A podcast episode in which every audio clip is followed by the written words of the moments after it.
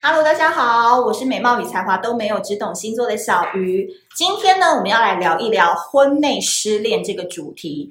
很多人都会把婚姻视为是一个美好幸福的起点，对吧？但是现代人呢，却说很多人进入婚姻之后，可能因为当时没有想清楚，或者说婚姻当中很多现实生活的摩擦，而造就了两个人没有办法好好理智沟通，互相提升生活的品质，而造就了你失恋的感觉。今天我们就从十二星座来看看，诶，如果你的另外一半是这三个星座，为什么会造成他们婚内失恋呢？以及我们要如何来挽救这段婚姻呢？今天我们要讲到的就是摩羯座、天蝎座还有巨蟹座。我必须说，这三个星座——摩羯、天蝎跟巨蟹，他们都是婚姻关系当中的高手，能够让他们进入婚姻的人，上辈子一定。拯救了银河系，怎么说呢？摩羯座绝对是在对的时间，是主动想要进入婚姻的。天蝎座绝对是因为遇到了一个可以让他人生升职的对象。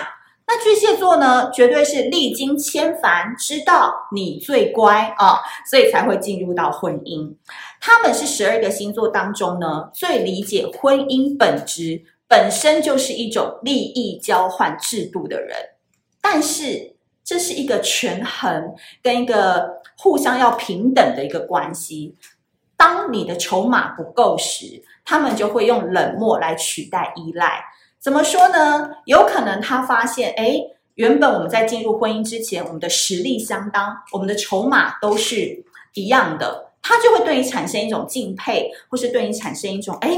我原来我们两个是高手过招的感觉，但是如果在婚姻当中，你逐渐失去你的热情，逐渐失去你的魅力，你的筹码越来越少，相对的他的筹码越来越多的时候，他们就会产生一个状况，就叫做不再热烈回应你的问题，开始只跟你讨论孩子的事，其他的时间他都在静一静。例如这个摩羯、天蝎、巨蟹啊。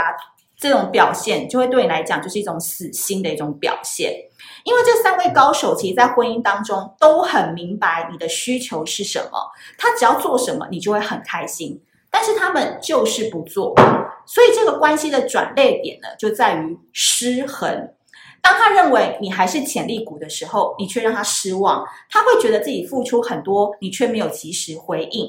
也可能发现外面的世界比你还好玩的话，也是有可能的。